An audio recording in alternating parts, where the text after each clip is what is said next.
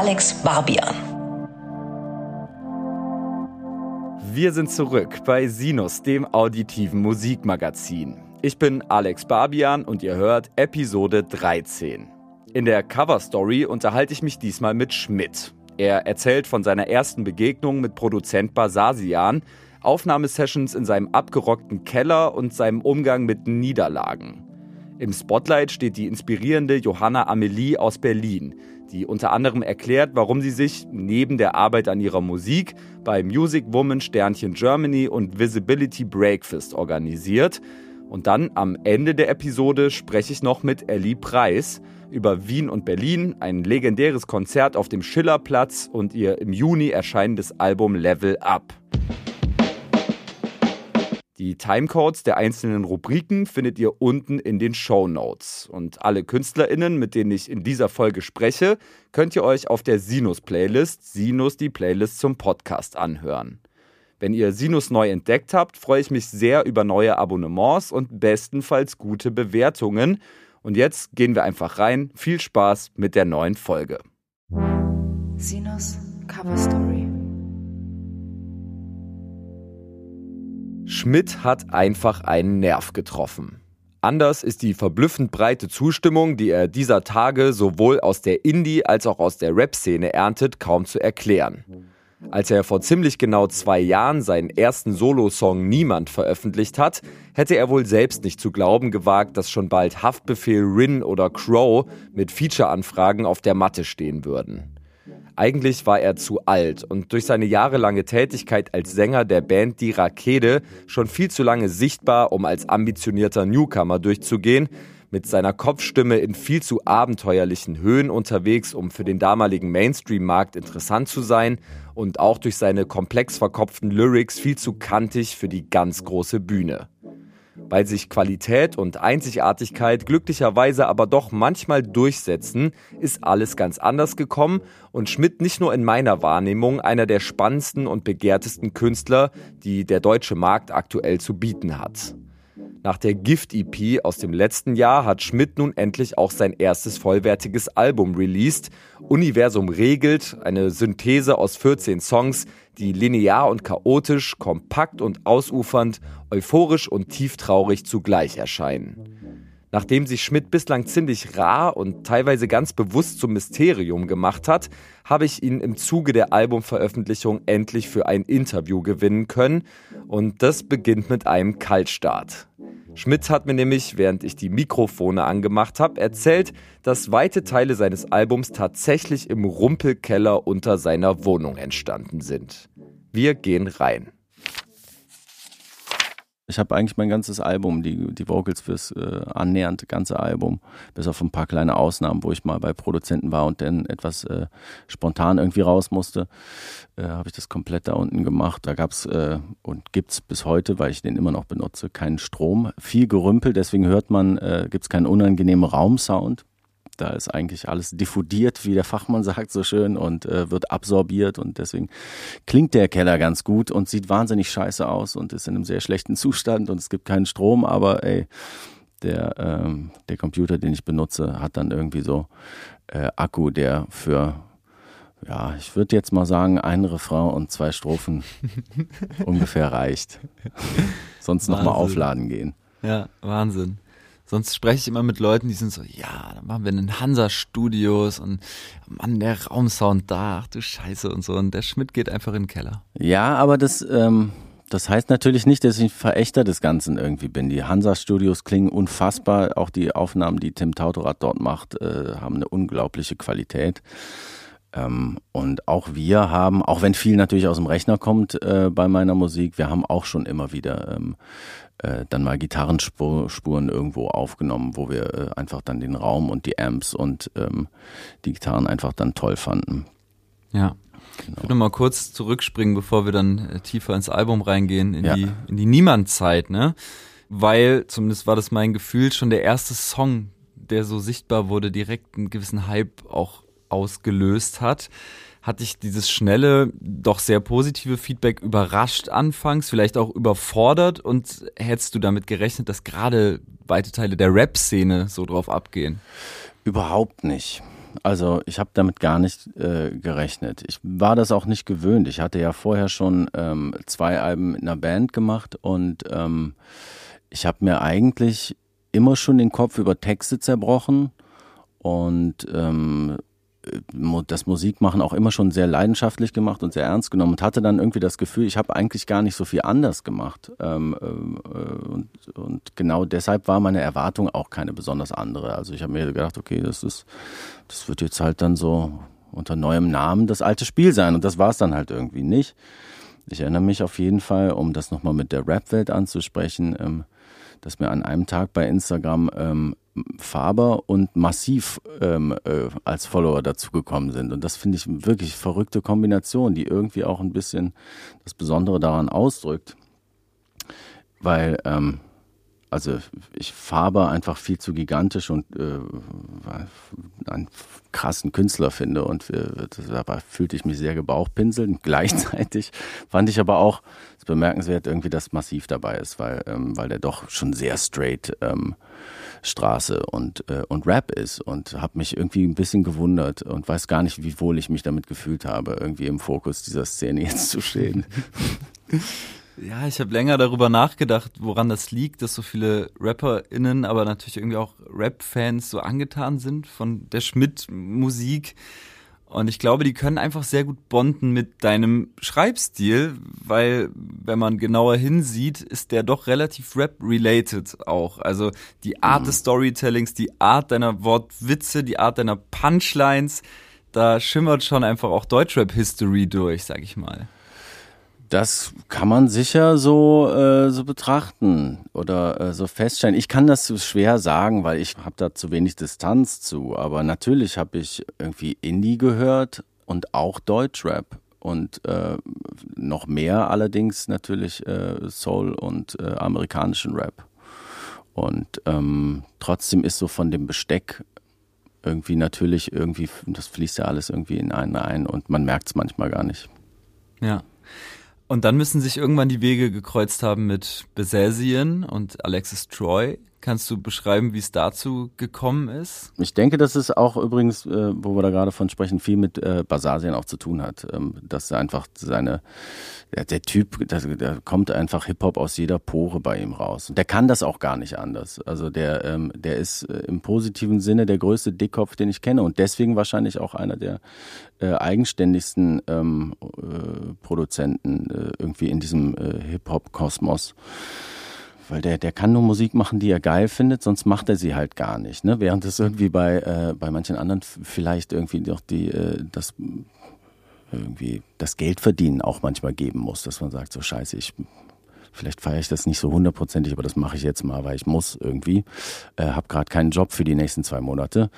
Äh, irgendwie sowas, das würde ja niemals passieren. Wir haben uns getroffen, eigentlich relativ unromantisch. Der ähm, Norbert von Downbeat damals, äh, einem Label, ähm, hatte uns versucht miteinander zu verknüpfen.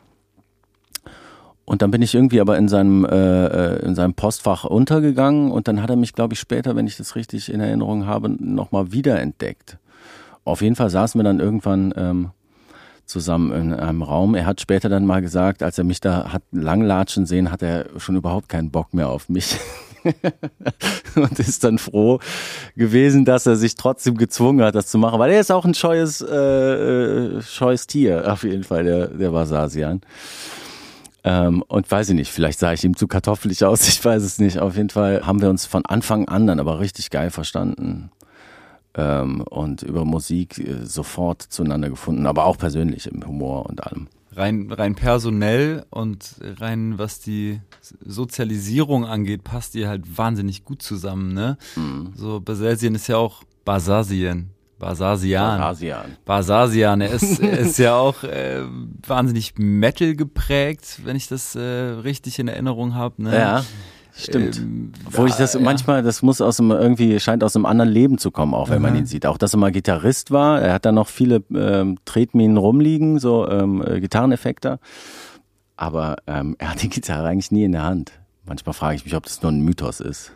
ja, jetzt mag es sein, aber ich, nein, nein, ich, will, ich erkenne schon. schon. diesen Metal-Einschlag einfach in der Art, wie er besser einsetzt Voll, und wie er ja. die wie er die ausklingen lässt, ne? Ja, also die, der Raum, den die Bässe bekommen Ja. in seinen Beats, der ist schon einfach wahnsinnig groß und das ist natürlich, passt natürlich auch perfekt zu deinem Gesang, weil es so schön kontrapunktisch ist, irgendwie zu, zu der das hohen hast du Stimme. schön gesagt, genau. Ähm, ja, und ich glaube, das war auch so äh, etwas, was er noch nie gemacht hatte und immer machen wollte. Er hat ja auch mal einen Versuch mit, mit Ruth damals gehabt, mit äh, Miss Platinum, der irgendwie, ähm, weiß ich nicht weshalb genau, irgendwie dann ein bisschen im Sande verlaufen ist, aber ähm, das hatte mir am Anfang gleich erzählt. Er wollte immer mal ähm, über seinen heftigen Scheiß äh, auch äh, irgendwie äh, mal so eine in Anführungsstrichen Schönheit, mal so eine schöne Stimme. Äh, Halt nicht Aykut, der halt äh, klingt wie Bushofschlägerei, sondern äh, irgendwie. Ja. Und dann äh, haben dich wahrscheinlich relativ viele Feature-Anfragen erreicht. Ich gehe stark davon aus, dass so ziemlich jeder Rapper und auch sehr viele Rapperinnen mit dir gerne gearbeitet hätten in den letzten Monaten. Nach welchen Kriterien hast du dir denn dann deine Parts irgendwie so ausgesucht? Ein paar hast du ja gemacht, aber es war jetzt nicht äh, Overload, sag ich mal. Genau, das hat viel damit zu tun, dass, ähm, also nicht alle Leute, mit denen ich nichts mache, finde ich jetzt nicht gut oder so, ähm, sondern das hat immer viel damit zu tun, ähm, ob man eine Idee hat, die gut ist, ob man den, den Song hat. Ähm, manchmal hat man sogar auch den Song, aber dann äh, nicht die Geschichte in diesem Song, äh, die diese zwei Identitäten, die es ja dann am Ende auch sind, irgendwie äh, gut zusammenbringen, gewinnbringend für beide oder vor allem für den Song, aber das ist ja ungefähr das Gleiche. Ähm, insofern ja, was mir schon immer wichtig war, ist, dass das Leute sind, die ähm, Musik ähm, leben und es nicht lassen können, sich in Musik auszudrücken, die irgendwie Vollblut äh, Musiker sind. Natürlich sind wir das alle auf ganz verschiedene Arten und Weisen, aber ähm, ja, dass ich nicht den Eindruck habe, das ist jemand, der ähm, in zwei Jahren genauso gut eigentlich tough auch moderieren könnte und damit dann auch cool gewesen wäre, der irgendwie sagt, ich möchte irgendwas mit Medien und irgendwie ja was vor der Kamera und so, weil solche Anfragen einen natürlich auch oft erreichen so. Ja, da gab es schon viele Anfragen, das stimmt. Ähm, aber nicht alle, die angefragt haben, ähm, äh, sind, äh, die ich interessant fand, sind auch passiert. Lass uns übers Album sprechen. Gerne. Universum regelt. Gibst du mir recht, wenn ich sage, dass die Gift-EP, die dem Jahr vorausging, auf der Metaebene sich eher mit dem Suchen beschäftigt und Universum regelt vielmehr mit dem Finden und sich vielleicht sogar wieder verabschieden, verwerfen? Das weiß ich nicht, ob ich dir ja recht gebe, aber ähm, ich meine, das natürlich hast du recht, was du beobachtest, ist da so. Ähm, aber für mich als der Machende, ich bin immer ein Suchender. Ähm, und äh, wenn ich mal, wenn es, wenn sich mal ein, zwei Antworten mehr oder weniger auf ein Album verirren, äh, dann bedeutet das noch lange nicht, dass die Suche vorbei ist. So könnte man es vielleicht sagen. Vielleicht kommt es dir jetzt so vor, vielleicht kommt es uns beiden aber auch beim nächsten Album gar nicht mehr so vor. Ja, ich höre immer so eine Platte und versuche so ein Überthema zu finden und äh, ja genau, finden, suchen und finden sind für mich so die die Kontinuitäten, die sich durch die bisherigen Songs ziehen und gerade im Vergleich Gift zu Universum regelt, ist das für mich der Kernunterschied. So. Aber es ist natürlich, äh, es ist eine krasse Außenbetrachtung so, und es mag oberflächlich sein. Nee, überhaupt nicht. Das, das muss ja gar nicht oberflächlich sein. Ähm, ähm, aber ja, ähm, ich muss da, das ist, äh, äh, ich muss da selber echt tatsächlich, müsste ich da jetzt erstmal länger drüber nachdenken, habe ich das Gefühl. Ähm, aber Oberbegriffe zu finden, ist irgendwie immer die Pflicht, die man hat. Und ähm, auch immer wahnsinnig schwierig, weil, wie gesagt, man steckt auch wahnsinnig tief immer drin und ähm, ist sich dann auch der, äh, der Summe an intuitiven Entscheidungen, die man getroffen hat, manchmal so im Bewussten gar nicht so klar. Ähm, aber auf jeden Fall schon. Ich würde schon sagen, dass es ein, ein kleines bisschen auch eine, äh, ein Erwachsenwerden äh, sich in, in dieses Album eingeschlichen hat. Auf jeden Fall. Ja, erwachsen werden allein schon in der Form, dass äh, ja Gift eine Nacht beschrieben hat, eine, eine wilde Clubnacht. Ja. So habe ich es irgendwie dramaturgisch gelesen damals. Und, das kann man durchaus so machen. Ja, und Universum regelt, äh, beschreibt jetzt tatsächlich die Lebensrealität einer Person, die vielleicht nicht jedes Wochenende im Club abtrippt oder so. Ja, aber das hat auch einfach damit zu tun, dass ich, ähm, äh, dass da eine, ähm, ich, ich könnte, also ein Kapitel, auch ein thematisches Kapitel, auch im, äh, im Allgemeinen in deutscher Pop- und Rapmusik ähm, äh, da einfach ganz schön ausgetreten worden war. Und ich merkte, dass so ähm, Worte und äh, Begriffe und Bilder sich so rückkoppeln. Und dann wird's immer für mich uninteressant. Der Prozess ist bestimmt noch nicht vorbei, aber mich interessiert auf jeden Fall gerade mehr, was sonst noch so passiert, äh, metaphorisch und äh, vibe-mäßig, wenn man es so ausdrücken will. Ja. Ja, und dann gibt's viele, viele Platten in der, in der Popgeschichte, die im weitesten Sinne den Anspruch gehabt haben, Beziehungstagebücher zu sein oder sowas in der Form, ne? Mhm. Ähm, die sind aber meistens ziemlich chronologisch und ziemlich geradlinig erzählt als klassische Tragödie, so Romeo und Julia-Style. Mhm. Und im Fall von Universum regelt habe ich jetzt eher das Gefühl, dass es eine Love Story rückwärts ist, beziehungsweise die bewusst unsortiert erzählt wird. Wie ist es denn zu diesem Erzählbogen gekommen? Ach, ich würde dich so gerne einfach da lassen, wo du jetzt bist. Inhaltlich. ich finde auch da wieder, ich finde, dass ähm, wenn man äh, Songs und Alben äh, entlässt irgendwie in die Gehirne äh, vieler verschiedener Menschen mit verschiedenen Biografien, dann ähm, äh, lässt man irgendwie auch den, den Sinn und was ich damit gemeint habe und damit zu tun habe, ein wenig frei in deren Köpfen. Und das mag ich ehrlich gesagt ganz gerne, aber ähm, wenn es dir chaotisch erscheint, dann liegt es daran, dass das Leben wahrscheinlich einfach chaotisch ist. Ähm, genau. Und ich kann nur sagen, so ein paar Eckpfeiler äh, waren mir einfach ähm, wichtig. Und zwar, also Liebe und äh, auch das Verlassen werden und das Verlassen und das Ende von Liebe, sagen wir mal so, irgendwie nicht immer nur äh, auszudrücken äh, aus Perspektive des Opfers. Das war mir irgendwie äh, wichtig und nur ehrlich. Ähm, außerdem ähm, war mir auch noch wichtig, irgendwie ähm, äh, mit meiner äh, ziemlich verkifften und verdrogten Jugend äh, irgendwie äh, abzuschließen. Das ist bei Bums zum Beispiel passiert. Ähm, was sind noch wichtige Themen gewesen? ich habe schon äh, ähnliche Überthemen gesehen, wie mhm. die, die du jetzt beschreibst. Also es pendelt irgendwie immer wieder zwischen Euphorie und Verliebtsein, so geht's ja auch los. Ne? Mhm. Äh, und eben diesen Trennungsgedanken und eine Auseinandersetzung mit verlassen werden. Im Prinzip und, ja sogar niemand sein. Also das ist ja eine Fortsetzung. Ja, und inwiefern würdest du aber sagen, rückwärts eigentlich? Wie hast du es gemeint? Ich höre das Intro, das ist sehr euphorisch. Und dann scheißt direkt der zweite Song so total rein und erzählt eigentlich also schon nee, der erste ist übrigens, ich wünschte, du wärst verloren tatsächlich. Ja. Aha, genau. Also, Stimmt. Ich wünschte, du wärst verloren. Das setzt ja auch mittendrin an. Äh, ja. Ne? Das ist ja, das ist ja jetzt keine klassische Kennenlerngeschichte, sondern das ist eher die Geschichte von man kennt sich längst mhm. und äh, jetzt hat's eigentlich geknallt und jetzt gehst du so als Loser aus aus der Geschichte raus.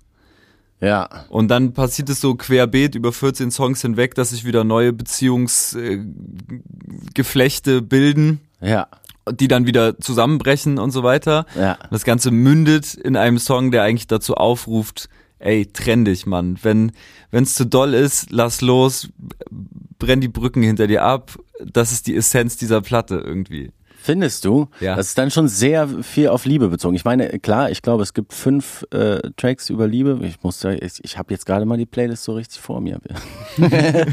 Aber auf jeden Fall, ähm, klar, ich meine, es ist einfach, das bewegt uns wahnsinnig doll und zwar in allen möglichen Perspektiven. So.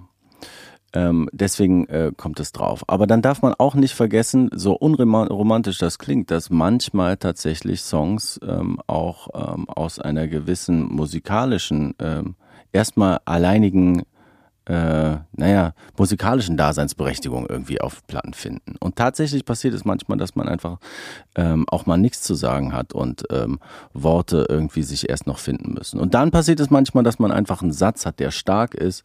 Ich fand zum Beispiel, ich wünschte, du wärst verloren, ähm, einfach ein starker Satz ist, ähm, weil er auch irgendwie so dem unreifsten und lieblosesten Gefühl in einer Liebesbeziehung eigentlich irgendwie Ausdruck verleiht, weil es, es geht ja gar nicht um perfekte Liebe in dem Lied, sondern eigentlich darum, um den egoistischsten und vielleicht auch hässlichsten Moment, den man so in sich trägt an einer Beziehung. Denn tatsächlich gute Liebe wäre, jemanden halt gehen zu lassen ja. und äh, zu sagen, ich liebe dich so sehr, dass ich dich sogar loslassen kann. Äh, aber um den Moment geht es bei dem Song halt nicht. Habe ich auch schon mit vielen Leuten drüber diskutieren müssen, ob das jetzt toxisch maskulin ist zum Beispiel oder so. Aber ähm, genau, manchmal sind solche, ähm, äh, solche Sätze dann irgendwie das Nadelöhr, durch das man irgendwie in den Song kommt. Und ähm, ich, ich renne irgendwie auch manchmal einfach dem Zufall hinterher. Das ist so. Äh, und natürlich, wie ich es dann arrangiere und was ich dann irgendwie für Falltürchen irgendwie noch so einbaue und Geheimgänge äh, irgendwie in Songs, ähm, das hat sicherlich was Kryptisches, ähm, was viele Leute dann auch ähm, oder einige auf jeden Fall fasziniert. Aber man darf nicht vergessen, dass nicht alles tatsächlich durchdacht ist, weil manchmal das, was mir einfallen will, etwas anderes ist als das, was ich will, dass mir einfällt. Schön formuliert. Ja, also für mich tanzen insbesondere drei Lieder total aus der Reihe. Das ist Höhenangst, das ist Proteinprodukte 2D Metaverse und natürlich keiner von den Quarterbacks. Und ja. über letztgenannten möchte ich gern mit dir sprechen. Der ist ja schon eine Weile draußen, also ja. den, den kennen die Leute hoffentlich mhm. schon und können den auch jetzt nochmal hören.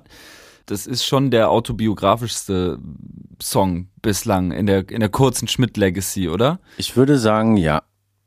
Genau, es gibt zwei Songs, die relativ wörtlich eigentlich äh, tatsächlich aus meinem Leben stammen und das ist äh, der und Scherben und Schnittwunden. Mhm. Ähm, wobei ich auch zum Beispiel das auch gar nicht zur Regel erheben möchte, dass ich das dann immer mache, aber siehst du ja schon, dass es gar nicht immer passiert, weil ich finde es wahnsinnig spannend, auch einfach mal in einem Song jemand anders zu sein oder ähm, ja, ein bisschen wie Frank Ocean es auch manchmal sich die Freiheit nimmt zu tun, dass er äh, als äh, homosexueller POC irgendwie darüber singt ähm, äh, ein, äh, aus Perspektive eines White Trash ähm, äh, Heteropärchens, das irgendwie äh, sich verliebt und überhastet heiratet und am Ende des Sommers irgendwie die Ehe annulliert. Ich finde sowas toll und ähm, das gibt einem wahnsinnig viele Möglichkeiten. Aber keiner von den Quarterbacks ist autobiografisch, ist ziemlich unmissverständlich geschrieben, ziemlich genau. nah geschrieben. Sorry, ich bin schon wieder ziemlich, ziemlich konkret geschrieben. Wohin, Du beschreibst, warum du Falten, warum du Narben mitgenommen hast aus deiner Schulzeit, dass du eben auch Opfer von Mobbing geworden bist, dass es da wirklich sogar zu körperlicher Gewalt kam mhm. und du irgendwie so der, der klassische Loser warst, ne? Also äh, ja. Zuweilen natürlich. Zuweilen. Das ist äh, ein, äh, ein Ausschnitt von Realität natürlich. Aber ja, ich habe äh, auf jeden Fall eine Kippe im Nacken ausgedrückt bekommen und solche Späße irgendwie an der Bushaltestelle und solche Sachen.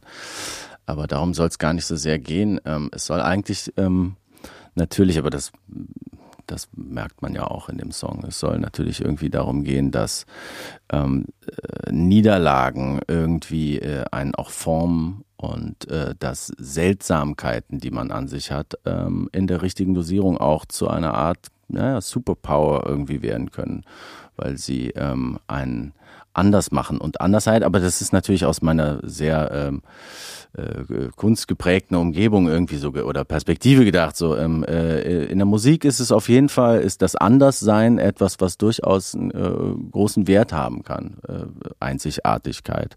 Aber ähm, ich glaube schon, dass es in manchen anderen Bereichen auch so ist und würde mich freuen, wenn Menschen ähm, mit ihren Macken ähm, wenn das ihnen hilft, damit dadurch ein bisschen irgendwie mit ihren Macken besser klarzukommen. Ja, ich fand es irgendwie gewagt und mutig, diesen Song so auch in, in dieser konkreten Form irgendwie so zu schreiben, so zu veröffentlichen. Ich hätte es auch gut verstehen können, dass man auf solche Teile seiner eigenen Geschichte zurückblickt und sich denkt, okay, das kehre ich lieber unter den Tisch oder das tut mir vielleicht nicht gut, darüber mhm. Ähm, Kunst zu machen. Warum hat dir das gut getan? Hat dir das gut getan, sich damit nochmal so zu beschäftigen? Kann man dadurch auch vielleicht Elemente der Biografie äh, besser abhaken und für sich abschließen? Ähm, das hat mir sehr gut getan, weil ähm, natürlich, weil ich glaube, natürlich, weil mein äh, äh, Maß, das Maß an Schmerz, das ich erlebt habe, natürlich begrenzt ist. Äh, ich glaube, es gibt Menschen, die wesentlich schwerere Biografien haben als, äh, als meine und ähm, äh, ich ähm, kann mir vorstellen, dass es dann, je ernster es wird, desto schwerer wird es wahrscheinlich darüber, irgendwie sich öffentlich auszudrücken oder vor allem auch künstlerisch.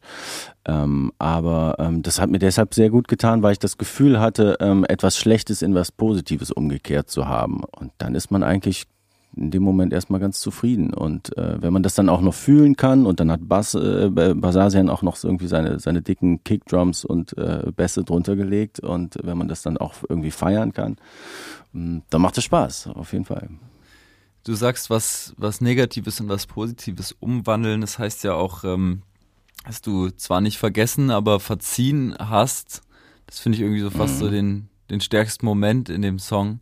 Mhm. Wie ist dir das gelungen? Macht das die Zeit oder wie, wie würdest du das beschreiben? Ja, Zeit macht sowas auf jeden Fall leichter. Wenn irgendwie äh, der Zorn verraucht ist, äh, ähm, kann man doch wesentlich besser nochmal Dinge betrachten, äh, die einen eben äh, zornig gemacht haben.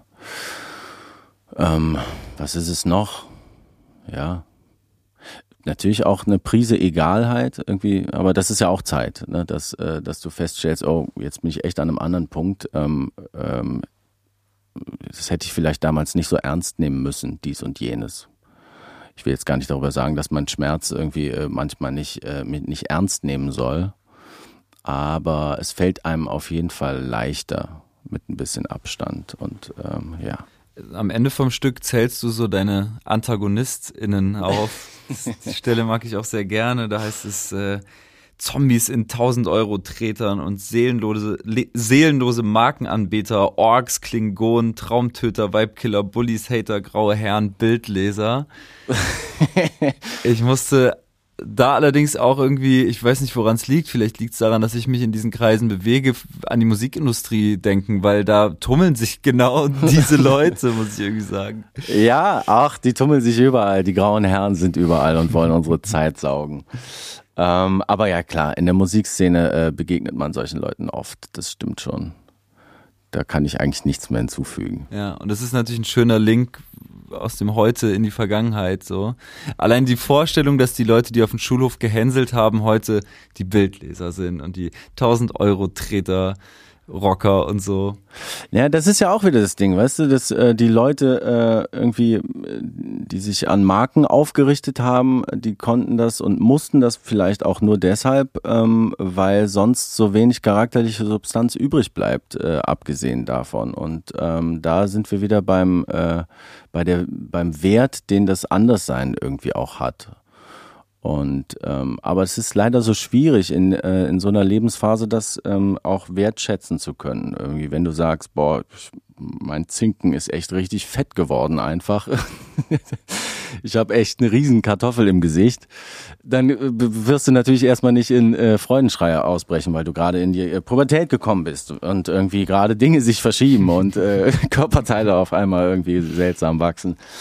Ja, ach, da ist auch wieder Zeit natürlich ein guter, ähm, ein heilender Faktor mit der äh, und Abstand, mit dem man dann irgendwie ähm, feststellen kann, okay, vielleicht komme ich nicht über Cuteness, sondern vielleicht komme ich über, wie ich tanzen kann oder ähm, äh, wie gut ich irgendwie ähm, journalistisch abgehe oder was auch immer. Es kommt immer darauf an, wo man steht und äh, wie cool man mit sich selber ist. Und es geht auch sicherlich darum, und deswegen kommen Niederlagen auch immer wieder irgendwie und das Kaputtgehen bei mir immer wieder auf. Ähm, es geht auch darum, ähm, dass man ähm, vielleicht gar nicht das Große erreicht hat, sondern vielleicht ist deine Erkenntnis einfach, ähm, dass du nicht für die großen Glitzerträume, ähm, die irgendwie äh, dir von irgendwo ähm, vorgelebt werden oder von denen dir immer vermittelt wird, dass das irgendwie äh, dann, äh, dass dein Leben dann Sinn hat, wenn du dieses krasse Smartphone hast oder äh, diesen und jenen Status irgendwie erreicht hast, dass das vielleicht nicht für dich gilt und dass dieser Moment der äh, scheinbaren ersten Niederlage vielleicht tatsächlich ultimativ ein Sieg ist, weil du dich befreit hast von den äh, Plastikträumen, die irgendjemand anders dir versucht hat, in deinen Kopf zu pflanzen. Du wurdest bei MTV gefragt in einem Videointerview, eins der wenigen, wenigen, die überhaupt existieren, ähm, was deine größte Angst ist. Und du hast straight up eigentlich geantwortet, dass ich meine Zeit nicht nutze. Das fand ich total spannend. Kannst du das erklären? habe ich das gesagt. Woher dieser Impuls kommt und ich würde natürlich dann davon ausgehend gerne darüber sprechen, dass du nicht der klassische Newcomer bist, der irgendwie mit 19 jetzt die Szene zerlegt, so, ne? Wir können uns, glaube ich, nichts vorwerfen, ähm, immer, alle, ähm, wenn wir es versucht haben. So, es geht gar nicht mehr so sehr darum, irgendwie äh, Ziel XY äh, zwingend zu erreichen, sondern äh, was, womit ich wirklich schwer leben könnte, wäre, wenn ich Dinge, die ich ähm, hätte tun sollen, irgendwie nicht probiert hätte. Und ich finde auch, dass äh, die Talente, die wir haben, irgendwie auch eine Obligation sind. Äh, ähm, und vielleicht das, was wir sein wollen, gar nicht so sehr zu dem passt, was wir äh, sein können und sollten und dürfen, ähm, und das, vielleicht meinte ich das damit. Ich bin jetzt nicht mehr so drin in dem Moment, aber ich denke, ich habe gemeint, ähm, äh, dass, dass man wirklich einfach versucht, aus dem, was man in die Hände gelegt bekommt, irgendwie etwas zu machen äh, und das druckfrei und ähm, dass dann alles gut ist, glaube ich. Ja. Ja, okay. Ich habe natürlich direkt daran gedacht, na gut, dass, dass ich Zeit nicht nutze äh, die, die Sorge haben wahrscheinlich jetzt irgendwie 18-, 19-jährige Dudes, die gerade anfangen mit Musik und es läuft so vor sich hin, vielleicht weniger. Also ich habe das mehr ja. so aufs Musikmachen, aufs Künstlersein ja. irgendwie übertragen. Vielleicht lag ich damit ja total falsch. Nee, damit lagst du wahrscheinlich dann gar nicht falsch, weil nämlich das kann man tatsächlich auch so betrachten, weil ähm, ich will ja gar nicht so viel sehr über mein Privatleben reden, aber auf jeden Fall äh, kann ich dir sagen, dass ich, äh, dass es eine Zeit gab, in der ich mal sehr, sehr viel mehr Zeit hatte als jetzt. Und die Zeit, in der ich weniger Zeit hatte, ist witzigerweise die, in der ich äh, tatsächlich viel mehr geschafft habe. Das heißt, ich habe äh, eigentlich die Zeit, in der ich sehr viel hatte davon, ähm, gar nicht so sehr genutzt. Aber ich weiß gar nicht, ob ich möchte, dass das äh, sich in den Köpfen junger Menschen auch ändert, weil irgendwie finde ich, äh, ist Jugend auch ein bisschen Ewigkeit äh, auf Zeit natürlich. Und ähm, das ist etwas sehr, sehr Schönes. Das will man Leuten auch nicht kaputt machen. Also ich äh, bin wirklich weit davon entfernt, irgendwie ähm, ähm, den Menschen äh, irgendwie jetzt äh, verfrüht mit einem äh, Leistungs- und ähm, Competition-Gedanken irgendwie zu kommen. Ja, ich glaube, man muss sogar eher dagegen anarbeiten, weil das in der Schule sowieso schon suggeriert wird und du ja, ja permanent. Ey, hast ne? du schon mal versucht zu meditieren? Es ist so wahnsinnig schwierig, weil, das wird immer irgendwie, äh, es wird einem immer gesagt, man soll dann versuchen, äh, für einen Moment an nichts zu denken. Und äh, was wir wirklich äh, in der aller, allerfrühesten Kind, also meine allerfrühesten ähm, Erinnerungen an Schulzeit, ist eigentlich, dass irgendjemand zu mir gesagt hat, ja, denk doch mal mit! ich finde das Denken, äh, wenn man das so früh reinprügelt, dann muss man das echt, das ist echt ganz schön viel Arbeit, ist wieder auch zu verlernen. Insofern, ja. Aber äh, nimmst du Musik machen als deinen Beruf wahr oder fühlt sich das, während du es machst, immer noch mehr wie ein Hobby an, wie eine Leidenschaft, die, die so verfließt mit dem Privatleben und so? Beides. Also ich kann es auf jeden Fall nicht sein lassen. Und ich war schon mal an einem so äh, tiefen Punkt, dass ich es äh, überlegen musste, sein zu lassen. Und mir war aber dann auch klar, in dem Moment, in dem ich gesagt habe, scheiße, ich gehe jetzt einfach ähm, äh, wahrscheinlich ähm, ab nächstem Monat äh, oder übernächstem äh, fünf Tage äh, Gesang unterrichten an der Musikschule, weil ich mir das nicht mehr leisten kann, irgendwie meinen Traum zu chasen sozusagen. Aber ähm, ähm, ich wusste dann auch in dem Moment, dass ich auch dann, wenn ich im Arsch äh, nach irgendwie acht Stunden Trellern irgendwie nach Hause komme, immer noch wahrscheinlich mich wieder an die Gitarre setzen Keller. werde. Äh, und insofern ähm, würde ich sagen, es ist äh, etwas, was ich gar nicht abstellen kann und was irgendwie ich einfach bin, auch ohne die Berufsbezeichnung. Ähm, aber dass ich Sachen fertig mache, dass ich mich dazu zwinge, Musikvideos zu machen, äh, was ich wirklich sehr, sehr leidenschaftlich hasse, ähm, äh, das ist dann schon irgendwie der Moment, an dem ich sage, okay, das ist ein Beruf und es muss irgendwie da raus ähm, äh, und es muss fertig werden, sonst äh, hat niemand was davon. So, okay. So, also würde ich sagen, beides. Es ist ein bisschen Beruf und es ist ein bisschen auch einfach Lifestyle und äh, irgendwie ähm, sind Gedankenreisen, die ich mir nicht verbieten kann. Ja was ich mich die ganze Zeit eigentlich auch schon gefragt habe, parallel zur Rakete hast du dann auch schon irgendwie äh, Solo-Musik gemacht? Wenn du sagst, du kommst eh nach Hause und du machst sowieso Musik, ähm, dann liegt das ja mhm. eigentlich nahe, dass sich das auch überschnitten hat. Ähm, ja, ich würde sagen, ich bin mein, äh, aber sind wir ja alle. Wir kommen alleine auf diesen Planeten und wir gehen auch alleine. Und auch wenn wir in einer Band ähm, äh, uns befinden, dann ist da äh, nichts natürlich anders dran. Was sich dann nur ändert ist, also ich habe immer schon alleine, um es kurz zu sagen, ich habe immer schon alleine Musik gemacht ähm, und zu Hause ähm, äh, Lieder angefangen, Fetzen sortiert und ähm, mit Samples gespielt und mit Akkorden auf verschiedenen Instrumenten und so weiter und Textfetzen gesammelt. Ähm, nur wo ich sie dann eingebracht habe, war damals noch anders. Ich habe dann ähm, die, in die in die Band eingebracht und da muss man dann auch mit vielen verschiedenen kreativen anderen Strömungen noch so haushalten. Man muss gucken irgendwie, wenn du da einen Bassisten hast und der hat nichts zu tun, weil in deinem Song kein Bass vorkommt, hast du halt irgendwie ein Problem mit deinem Bassisten irgendwann. Und ähm, man muss irgendwie versuchen, die, äh, das auch hörbar zu machen, auszuproduzieren. Und dazu muss man irgendwie die Kapazitäten der äh, Band managen. Und ähm, das ist der Unterschied, glaube ich, äh, zu Schmidt. Und ähm, ich bin jetzt sehr froh, dass ich von weniger Leuten abhängig bin, auf jeden Fall, damit äh, das Schmidt-Vögelchen ähm, ein bisschen mehr dahin fliegen darf, wo es hin will.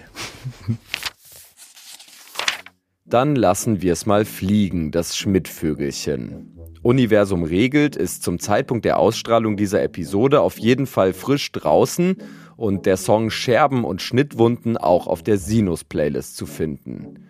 Schmidt selbst hat sich für die Playlist einen Klassiker von Tokotronic gewünscht. Alles, was ich will, ist nichts mit euch zu tun haben.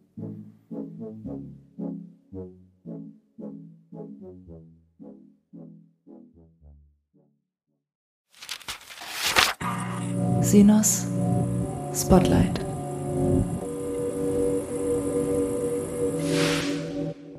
In der Rubrik Spotlight möchte ich euch diesmal eine Künstlerin vorstellen, über deren Musik ich selbst erst vor kurzem gestolpert bin. Johanna Amelie ist Singer-Songwriterin, Produzentin, Komponistin, Multi-Instrumentalistin, Globetrotterin und Aktivistin, lebt in Berlin und hat Ende April ihr neues Album Fiction Forever herausgebracht. Das erste Lebenszeichen, die EP Cloud in a Room, kam vor acht Jahren. Die Geschichte beginnt aber eigentlich schon viel früher.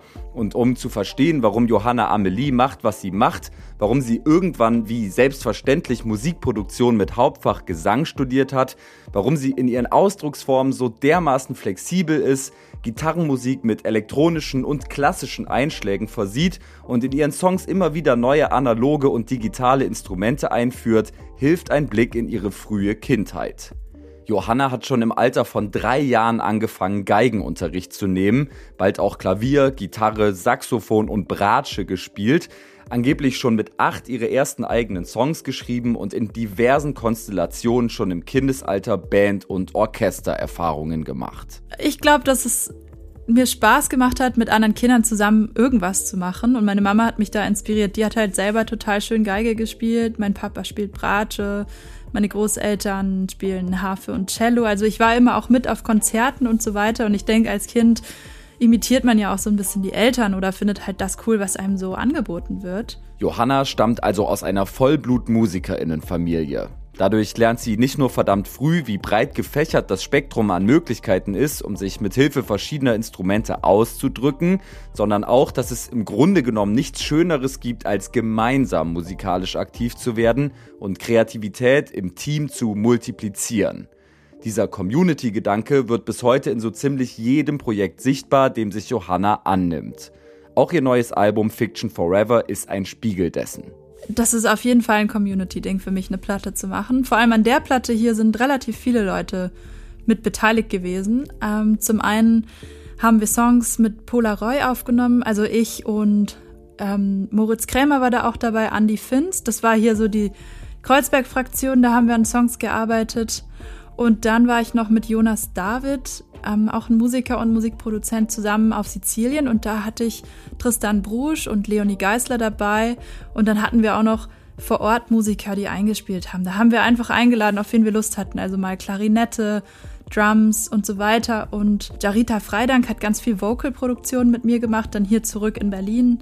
Das Songwriting habe ich mit Freundinnen umgesetzt. Also da war vor allem eine Künstlerin aus Dänemark dabei, mit der ich ganz viel zusammen auf Zoom Song Songtexte gemacht habe. Ihr merkt schon, Johanna ist nicht nur offen für den kreativen Input diverser KollegInnen, sondern auch wahnsinnig breit vernetzt. In ihrem Umfeld verkehren unter anderem Seed, Isolation Berlin, die höchste Eisenbahn und Aline Cohen, aber auch internationale Musikgrößen wie zum Beispiel der amerikanische Produzent Gordon Raphael, mit dem Johanna 2018 ihr Debütalbum Distance realisiert hat.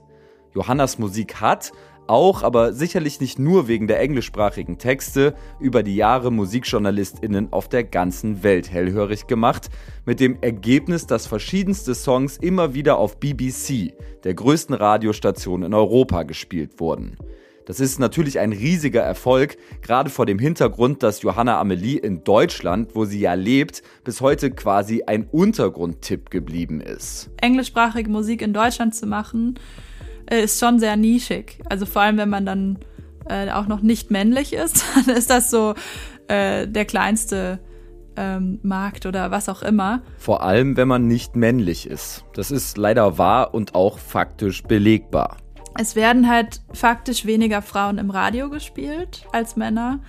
Ähm, dann gibt's eben diese, diese Marktanteile. Also du kannst das alles ja auch auf der wirtschaftlichen Ebene analysieren, so wie äh, wie sind eigentlich die Festival-Slots verteilt? Das, damit haben wir uns auch neulich beschäftigt. Und ich glaube, die Zahl liegt so zwischen 5 und 15 Prozent in den Lineups, dass da Frauen und nicht-binäre Personen stattfinden. Zum Beispiel der Anteil der Produzentinnen äh, in Deutschland liegt bei 2 Prozent. Und so, da muss man sich halt so ein bisschen fragen, ja, wie, wie können wir das eigentlich oder wie sollten wir das bewerten und was, was sind da die Strukturen dahinter? Und da wird auch oft von den sogenannten Gatekeepern gesprochen. Also wer ist eigentlich, wer sitzt eigentlich in Entscheidungspositionen und warum? Und warum sind diese Entscheidungs- und Führungspositionen auch so, sagen wir mal, undivers besetzt? Also das sind halt Strukturen, die sind schon sehr lange so. Und die Strukturen reproduzieren eben das, was bisher auch funktioniert hat für die Menschen, die in diesen Positionen sitzen. Und solange das nicht in das Bewusstsein dieser Menschen tritt, wird sich daran auch nichts ändern. Aber ich habe das Gefühl, dass das jetzt langsam auch so aufbricht. Es ist ja gerade schon deutlich geworden, dass sich Johanna intensiv mit diesen patriarchalen Strukturen innerhalb der Musikindustrie auseinandergesetzt hat. Sie ist unter anderem im bundesweiten Dachverband aller Musikfrauen Sternchen, Music Woman Sternchen Germany aktiv. Wir haben diese Aktion gestartet, Gender Equality auf Festivals wo wir auch ganz viele sogenannte Allies, also Musiker und Musikerinnen, gefragt haben, wen wollt ihr nächstes Jahr auf den Festivalbühnen sehen, mit wem möchtet ihr die Bühne teilen. Und da sind, haben total tolle Leute mitgemacht, von Danger Dan über Stephanie Heinzmann und Seed und so weiter, haben da ein Statement abgegeben. Und Danger Dan hat, glaube ich, auch entschieden, ähm, eine der Musikerinnen von denen er gesagt hatte, mit der möchte ich gerne meine Bühne teilen, sie mit einzuladen für seinen Rock am Ring Slot. Also das war irgendwie so eine meiner Lieblingsaktionen, diese, dieses, ähm, dieses Thema zu adressieren, zusammen mit eben den Leuten aus der Szene und auch zu sehen, dass es dann auch irgendwie weiterarbeitet und Leute auch was draus machen und ja, da kommt irgendwie Bewegung rein, habe ich das Gefühl. Auch im kleineren, individuelleren Rahmen bemüht sich Johanna, ihr Umfeld diverser und weibliche und nicht-binäre Personen auf ihren Plattformen sichtbar zu machen.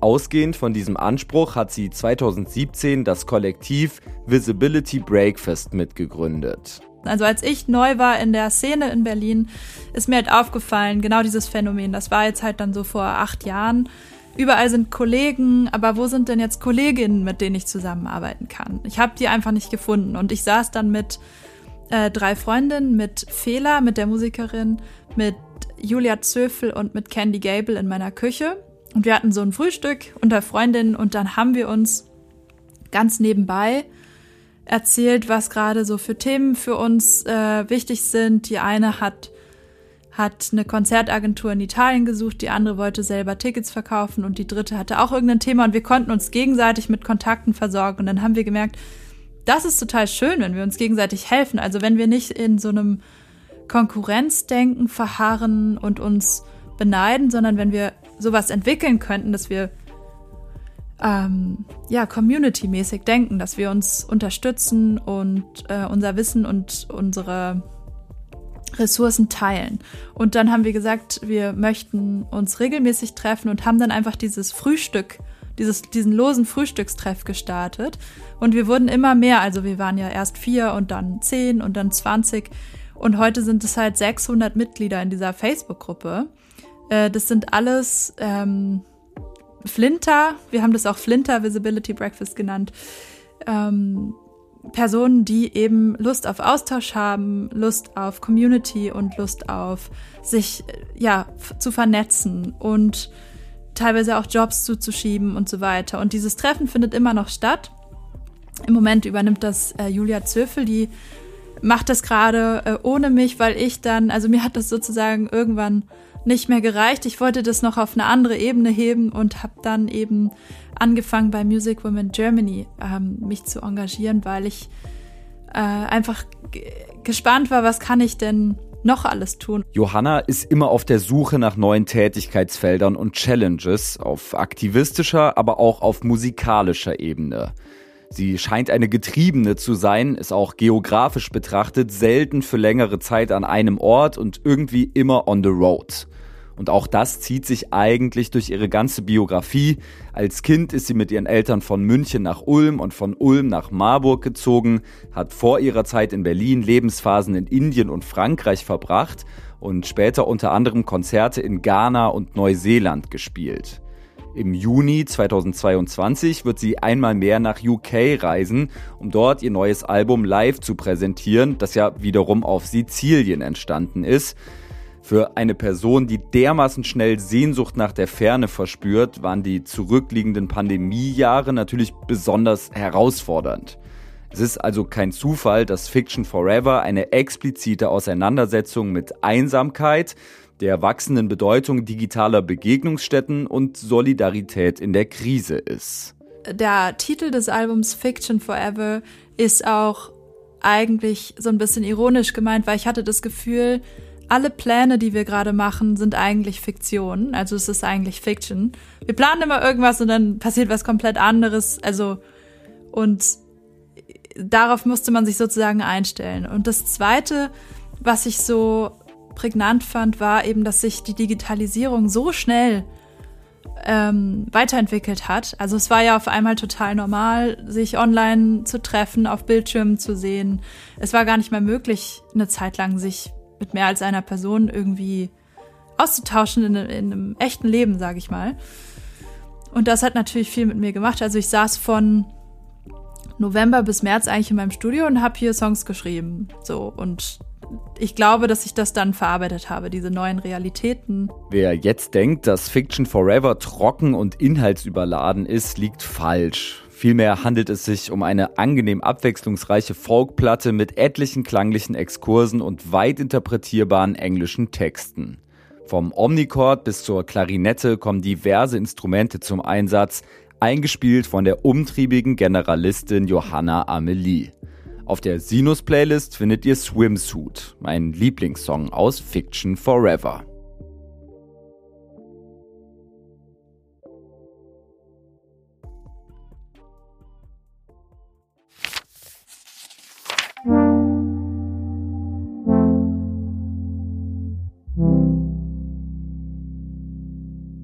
Zum Abschluss dieser Folge soll es um Ellie Preis gehen. Die kommt zwar aus Wien, war vor wenigen Tagen allerdings zu Besuch in der Hauptstadt und stand für ein Interview zur Verfügung.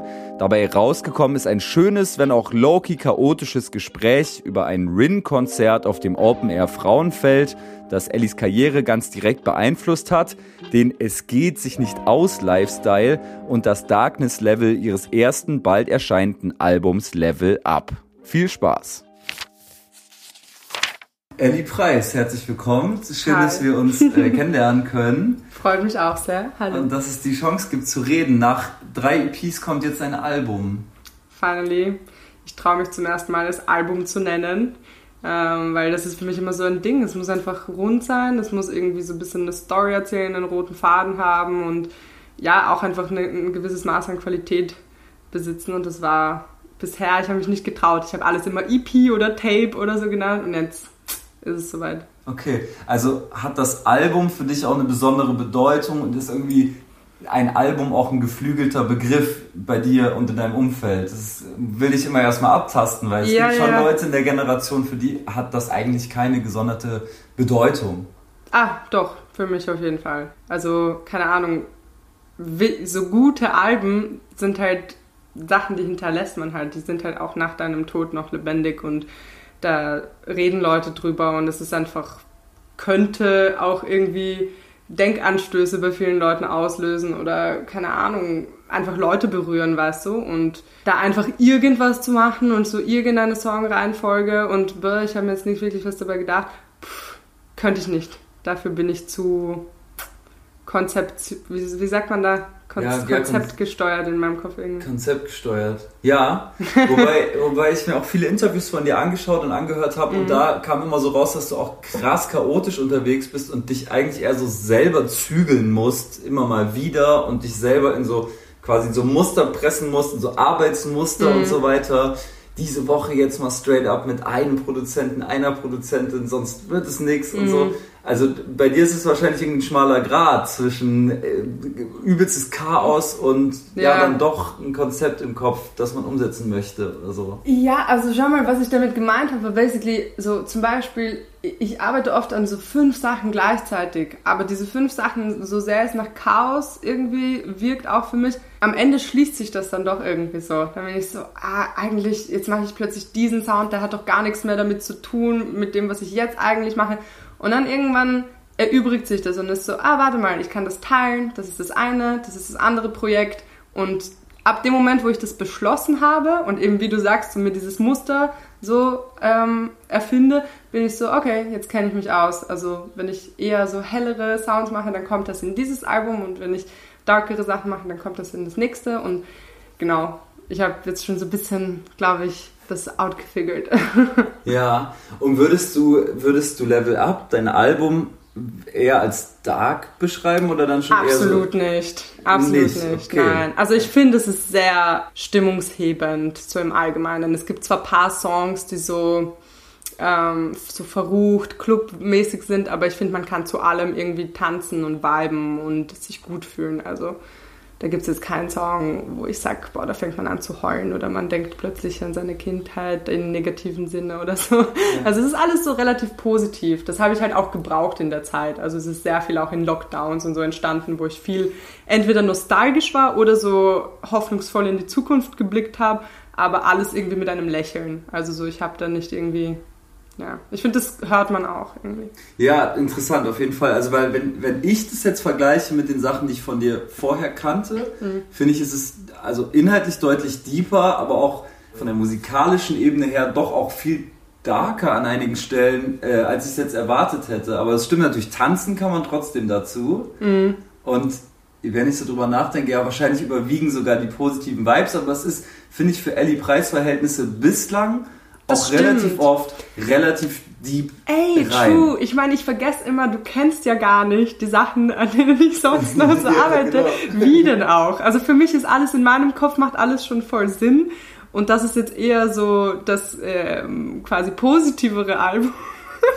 äh, ja, aber stimmt schon, ja. Bei mir ist es aber generell so, auch bei meinen englischen Sachen, die klangen alle voll happy und wenn du so näher auf den Text gehört hast, es war wie dieses Meme, wo in einer Heli äh, Hello Kitty ähm, CD-Spieler ein System of a Down CD drin war. Ich verpacke die Sachen immer so voll cute, aber eigentlich, wenn man näher hinhört, sind da schon immer wieder so Messages und so darke, diepe Sachen dabei, I guess. Um die Leute vielleicht mal abzuholen, die dich noch nicht so lange mhm. kennen oder die dich jetzt über das Interview kennenlernen, ist es yes. tatsächlich so, dass du zumindest gemessen an New School-Verhältnissen schon relativ lange Musik machst. Mhm. Also ich will jetzt gar nicht darüber sprechen, dass du auch als Kind schon äh, musikalisch aktiv warst. Du hast ja. halt 2018 die erste EP gedroppt und die hatte noch englische Texte. Genau. Ich finde, das ist immer ganz spannend. Darüber habe ich im Podcast hier schon ganz oft mit Leuten gesprochen. Äh, dieser schmale Grad zwischen, man fängt an Musik zu machen, man ist eher mit englischsprachiger Musik sozialisiert, mhm. macht dann englischsprachig Musik, weil man irgendwie auch die deutsche Sprache so ein bisschen cringy findet mhm. und so. Mhm. Stellt dann auf dem Weg aber doch irgendwann fest, krass, in Muttersprache, es kommt dann doch ein bisschen geiler. Mhm. Und in deinem Fall gab es, glaube ich, so ein Erweckungserlebnis 2019, ne? Eine Rin-Show war das. Auf jeden Fall. Ey, ja, Rin hat mir voll gezeigt, dass man auch die Art von Mucke, die ich so ma machen hätte wollen, ähm, auf Deutsch machen kann, ohne dass es komisch ist. Auch über Gefühle singen kann. Nicht unbedingt dieses Gangstermäßige. Weil für mich gab es halt im deutschsprachigen Raum, ähm, vielleicht habe ich da auch nicht genug gedickt. Also ich habe dann eh irgendwann noch Ace T und so gefunden und war so, ah, okay, es geht auch anders. Aber so für mich war zuerst mal Deutsch so Sido und so, weißt du, ich meine, so die alten Sido-Sachen, die ich alle voll abgefeiert habe, aber ich habe mich da nie rangetraut und mir gedacht, öh, ich will in diesem selben Universum auch Musik kreieren, weil ich mir dachte, ey, das bin nicht ich und das ähm, könnte auch nie ich sein und das, äh, ich will viel ähm, souliger und irgendwie vibiger Sachen machen und irgendwie dachte ich nicht, dass das möglich ist. Und dann stand halt plötzlich Rin vor mir am Frauenfeld. Ähm, er hat halt Vorjagd von Young Hoon gespielt und von Young Hoon kannte ich schon ein paar Sachen. Und dann war Rin zufällig da. Ich war so, boah, krass. Und seitdem bin ich Fan auf jeden Fall. Ohne wirklich oft da gewesen zu sein, wenn ich Wiener Rap höre, habe ich immer das Gefühl, das spiegelt eben auch Wien und dieser ganze Lifestyle, der ist halt total eng verknüpft mit dieser Sprache und das meine ich schon rauszuhören, auch bei dir. Ja, wir haben zum Beispiel die Ausdrucksweise, die die Deutschen scheinbar nicht kennen, äh, es geht sich nicht aus. Ja. Äh, was quasi bedeutet, das passt nicht oder auch ähm, ich schaffe es nicht. Aber das spiegelt wieder die, die österreichische Lebensweise da. Es geht sich nichts aus, äh, es geht sich nicht aus, wenn du zum Beispiel sagst so, ey, ich kann nicht zum Termin kommen, es geht sich nicht aus, gell? Dann ähm, quasi gibst du dem Universum die Schuld, weil es geht sich nicht aus. Damit habe ich nichts zu tun. Die Deutschen sagen halt, ich schaffe es leider nicht, ich komme zu spät. Das heißt, du beschuldigst dich gleich selber, so du nimmst die Verantwortung auf dich. Na, na, die Österreicher sagen, na, es geht sich nicht aus, das wird nichts, weißt du, was ich meine? Aber so, wer ist schuld? Das Universum, keiner, keiner weiß es so, ich nicht. Nee, das ist interessant, weil es ja eine Verknüpfung ist eigentlich von diesem Lifestyle mit der Sprache. Also genau das, was ich irgendwie dann in diesem Wiener Rap auch immer so zu erkennen glaube. Mhm. Ähm, Finde ich spannend. Aber es gibt, gibt noch ein paar mehr ähm, Redewendungen auch, die du so, die, die glaube ich so Wiener Sprech sind oder österreichischer mhm. Sprech so, den ich immer wieder erkenne, wenn du redest. Das ist zum Beispiel dieses urkomisch, urkrass, urgeil, ur, urgeil und so. ja, aber ich muss sagen, ich habe das eh vorhin auch ähm, erwähnt, dass ich irgendwie das Gefühl habe, also so wenn ich mit, mit äh, Berlinern chill, so meine meine engsten Kreise momentan sind eigentlich regelmäßig sowohl in Wien als auch in Berlin, unabhängig davon, ob sie ursprünglich Wiener oder Berliner sind. Das heißt, wir sind gerade voll viel am Pendeln, weil halt in beiden Städten echt viel passiert. Man muss dazu sagen, Wien gewinnt auch gerade echt an so Relevanz, ähm, was Produzenten angeht. Irgendwie die Leute sind ganz anders kreativ. Also wir haben vielleicht jetzt nicht die besten Audio-Engineers, die das jetzt so super fett klingen lassen, aber die Idee, so die kreative Idee ist oft momentan in Wien interessanter. Also da passieren schon krasse Sachen gerade und eben, dass ich allein krass sage und so, man merkt, es mischt sich alles. Also so, ich habe gerade viele Berliner Leute, die voll eng mit mir sind, die auch anfangen Uhr zu sagen. Das heißt, wenn man uns so als Gruppe jetzt kennenlernt, ey, man weiß gar nicht mehr, wer woher kommt. Man saugt halt auf, wenn man Leute mag, das ist ein psychologisches Ding, dann nimmt man halt so ihre Redeart ja. bisschen auf, ja. Ja, und es ist ja eine spannende Mischung. Also genau, das ist ja auch bei den Bolo Boys irgendwie super auffällig, dass sich da so zwei Städte irgendwie mixen. Mich hat heute zwei jemand totale Lifestyles. Ja. Ne, es ist ja eigentlich sind ja zwei Extreme auch. Voll. Berlin. So. Das stimmt, ja. Mich hat heute zum Beispiel jemand gefragt, ja, und Mako ist ja auch Wiener. Und ich so, nee, eigentlich nicht. Aber so, ich finde es so witzig. Eben, so diese Gruppe, so Swift Circle, Bully Boys, so, die chillen so oft regelmäßig, sowohl in Wien als auch in Berlin. Es mischt sich gerade richtig, richtig ja. nice und wir teilen irgendwie alles, was wir haben. Also so die Produzenten werden geteilt. Ähm, weißt ja. du, so das, das Essen am Tisch, es ist wie so eine riesen Family. Ähm, ist irgendwie cool. Kannst du nochmal erklären oder erzählen, was am Schillerplatz passiert ist? Also das ist irgendwie auch so ein geflügeltes Wort in der Rap-Szene geworden. Ihr habt da ein Konzert gespielt? Open-Air-Konzert? Oder was, was ist Nicht da passiert? nur gespielt, also wir haben es selber veranstaltet. Ich muss sagen, ich habe da immer am wenigsten damit zu tun, weil mhm. so, ich habe oft als Frau Nachteile, dann kann ich auf jeden Fall den einen Vorteil nutzen und sagen, ich mag nicht so schwer heben, macht ihr das mal. so. Und die haben dann die Bühne aufgebaut, bla bla bla. Ich kam dann eigentlich nur zum Soundcheck habe mich so entspannt. Aber so basically meine Gruppe, also Swift Circle aus Wien, haben das äh, veranstaltet und der äh, Pat äh, hat uns voll viel geholfen. Der hat uns auch sein Auto zur Verfügung gestellt. Dieses rote, legendäre Auto, auf dem wir dann draufgestanden sind, weil wir keine Bühne hatten. Wir waren halt, wir haben das super spontan gemacht. Beide Male Schillerplatz haben wir erst paar Tage vorher angekündigt, wir werden spielen. To be real honest with you, das erste Konzert war ja noch so zwischen Pandemie und irgendwie so, es war unsicher, darf man überhaupt ein Konzert spielen?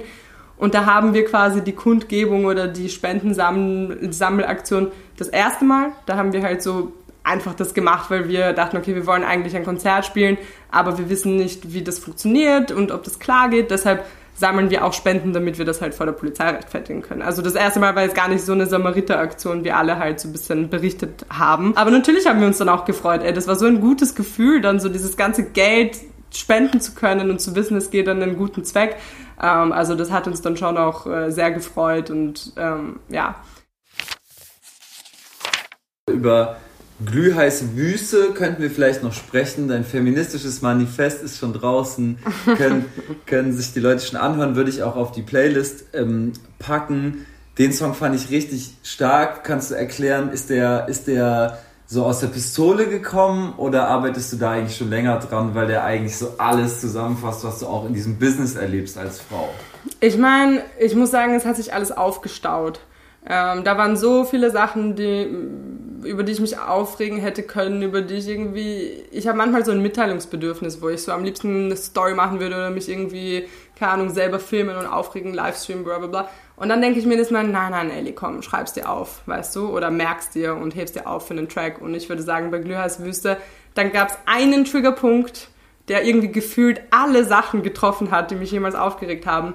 Und da ist dann der Text richtig wie aus der Pistole äh, auf mein Handy geschossen. Und ähm, ich habe dann, ich bin eigentlich lustigerweise, ähm, ist der Text hauptsächlich deshalb so schnell und so, ja, perfekt für die Session entstanden, weil ich hatte eine Session mit den Two Wazy Boys in Marzahn. Die haben so ein Studio da. Ähm, und ähm, scheinbar ist es selbst in Berlin so, weil ich kenne das nur so aus Dörfern oder so, dass die äh, Straßenbahn, wenn du nicht Stopp äh, drückst, weiterfährt manchmal. Mhm. Und ich saß da halt äh, und habe schon so ein bisschen begonnen zu texten oder habe so überlegt, gell. Und dann auf einmal kam ich irgendwo raus, so viel weiter als Matan, so sicherlich fünf Stationen zu weit. ja. Und dachte mir, egal, ich gehe zu Fuß zurück. Und es hat schon so ein bisschen geregnet und ich war voll in diesem Modus und ich habe irgendwie so fast schon zum Beat, wie ich gegangen bin. Also ich bin dann zu Fuß zurückgegangen.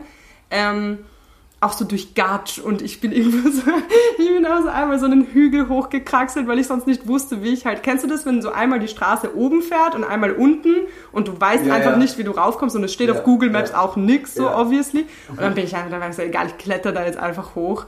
Das war so eklig. Und, und am Weg dorthin, ich war halt so sauer auf so ur viele Personen in, zu dem Zeitpunkt und habe halt einfach das einfach, ja, abgetippt. Und ähm, dann bin ich noch zweimal äh, im Nachhinein äh, zurückgegangen ins Studio, um Lines auszubessern, wo ich mir dachte, ey, das kann man noch krasser sagen, weil da wollte ich echt, dass jede Punchline sitzt irgendwie.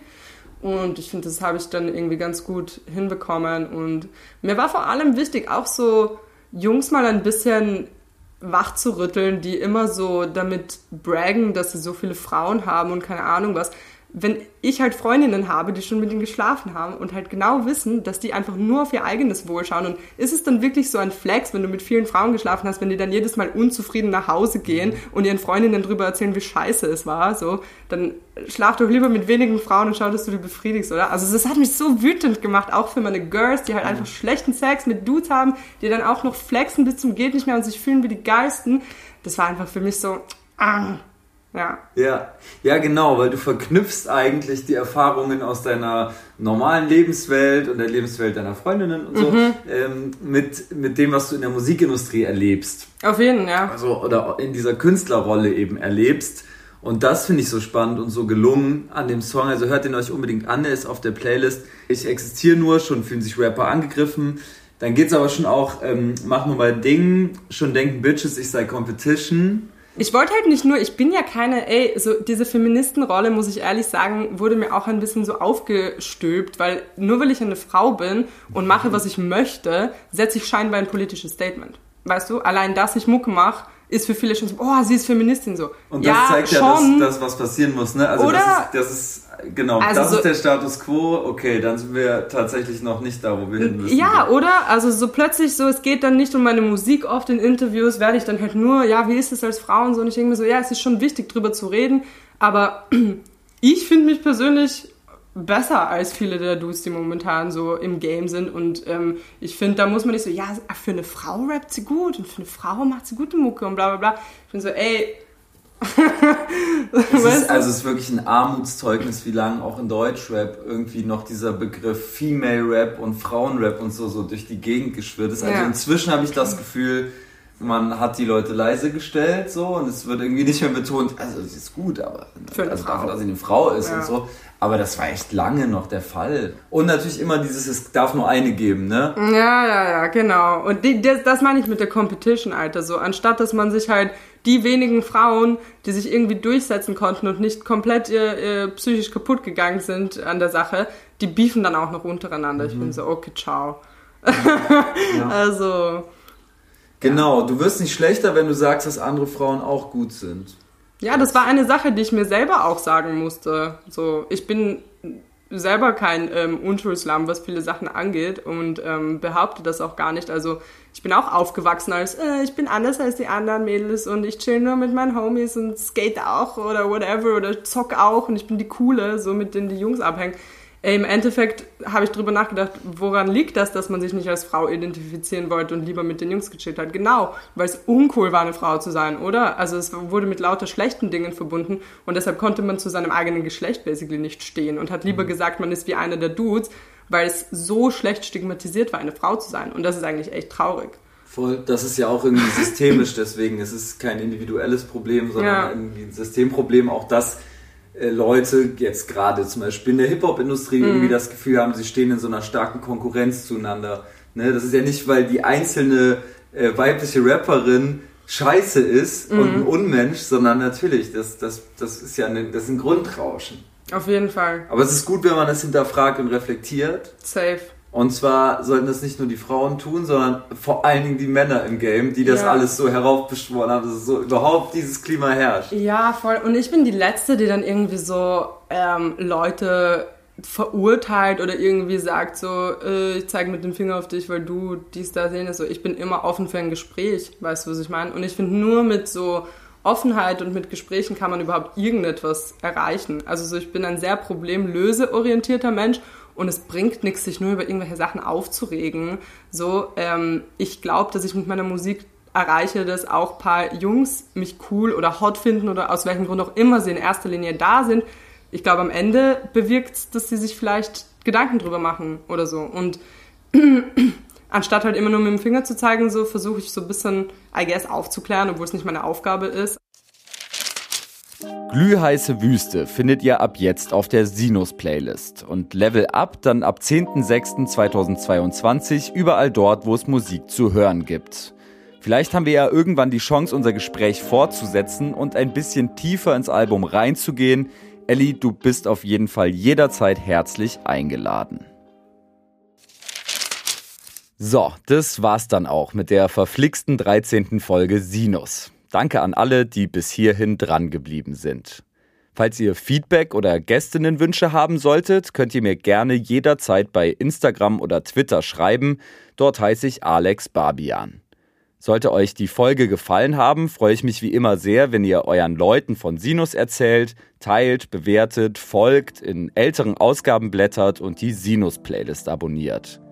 Danke an Schmidt, Johanna Amelie, Ellie Preis, Josi Miller, Coco Meurer, Vivian Perkovic, Greta Baumann und Check Your Head. Mein Name ist Alex Barbian und ich freue mich, wenn wir uns wieder hören in der nächsten Folge von Sinus, dem auditiven Musikmagazin. Ciao.